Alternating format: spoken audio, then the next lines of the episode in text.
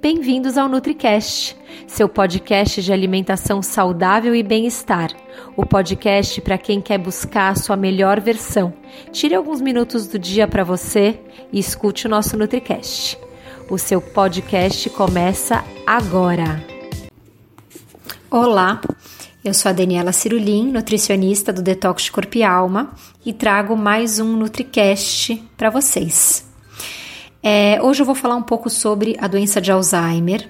Um dado que eu acho assim bem assustador é que de todo mundo que tem o Alzheimer, é, dois terços são mulheres.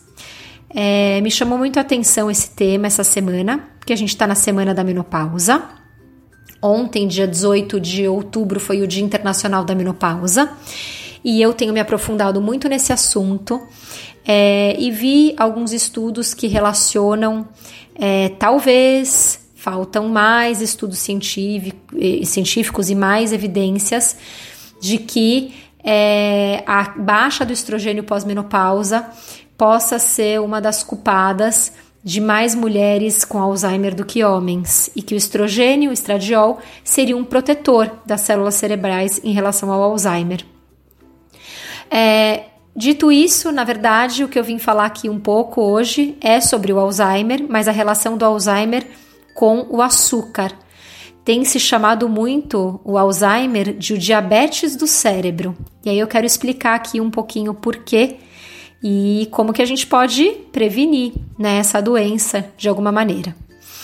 É, mas antes eu queria te convidar para você conhecer o Detox de Corpo e Alma, que é um programa de desintoxicação de corpo, mente e alma maravilhoso, que pode ser feito por 7 ou 14 dias. E além de receitas e um cardápio incrível detox que equilibra os chakras do seu corpo, ele também tem uma plataforma online maravilhosa com videoaulas de yoga, meditações guiadas dia a dia, uma para cada chakra, além de treinos diários. Então é só você acessar www.detoxcorpialma.com e tem todas as informações lá. Agora vamos ao NutriCast. Um estudo publicado na revista médica Frontiers in Aging Neuroscience, os pesquisadores descobriram que uma hiperativação da frutose no cérebro pode contribuir para a doença de Alzheimer. Como que é isso? É, bom, Primeiro, o que é o metabolismo da frutose? Existem dois tipos comuns de açúcar, tá, gente? A frutose e a glicose. A frutose é o açúcar natural da fruta. Ele é muito comumente encontrado em fruta, suco de fruta e no mel. Mas ele também constitui 50% da maioria dos açúcares de mesa. Ele pode estar presente em vários alimentos processados, refrigerantes, é, os alimentos com xarope de milho com alto teor de frutose. Enfim, praticamente qualquer coisa com adição de açúcar pode ter a, a frutose nele. A glicose, por outro lado, é um tipo de açúcar simples, menos doce que a frutose, e quando ele vai para a corrente sanguínea, ele é conhecido como açúcar no sangue, glicemia.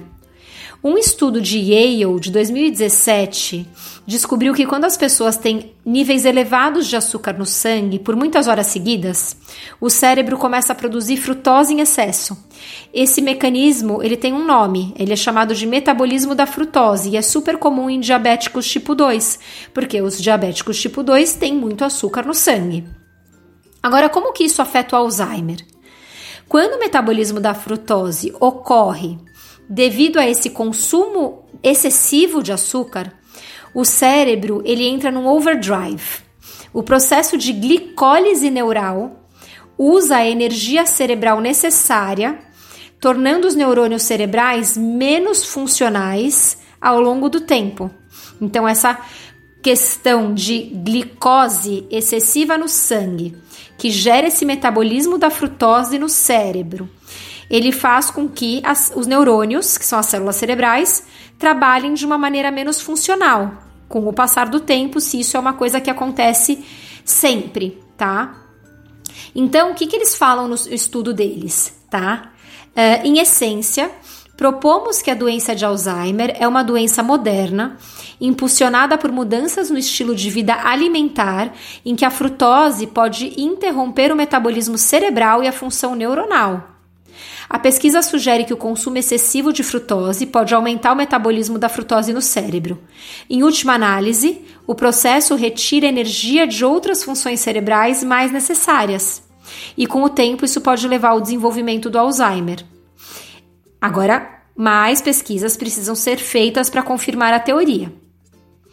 Enfim, enquanto isso, eu sugiro cortar o açúcar, principalmente as guloseimas, né?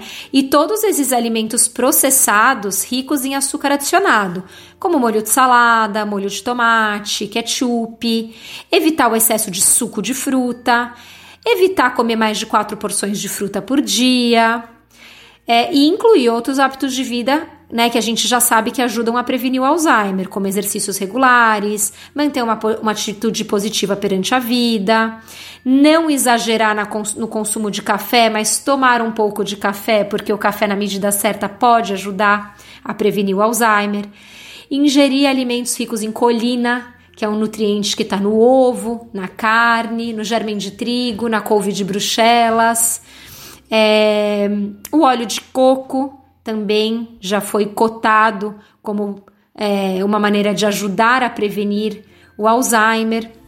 Agora, sempre lembrando que o Alzheimer ele tem mesmo é, esse apelido do diabetes tipo 3 ou diabetes do cérebro e que o, a, o, açúcar é extremamente inflamatório e as proteínas, as placas beta-amiloide que formam no cérebro é, e que causam né, essa doença de Alzheimer, que vem com a demência, é, elas são de natureza inflamatória. Então, ter, levar um estilo de vida inflamatório e comer alimentos inflamatórios, principalmente o açúcar e o excesso de frutose, desses ultraprocessados, pode ser mais um fator que vai levar ao Alzheimer.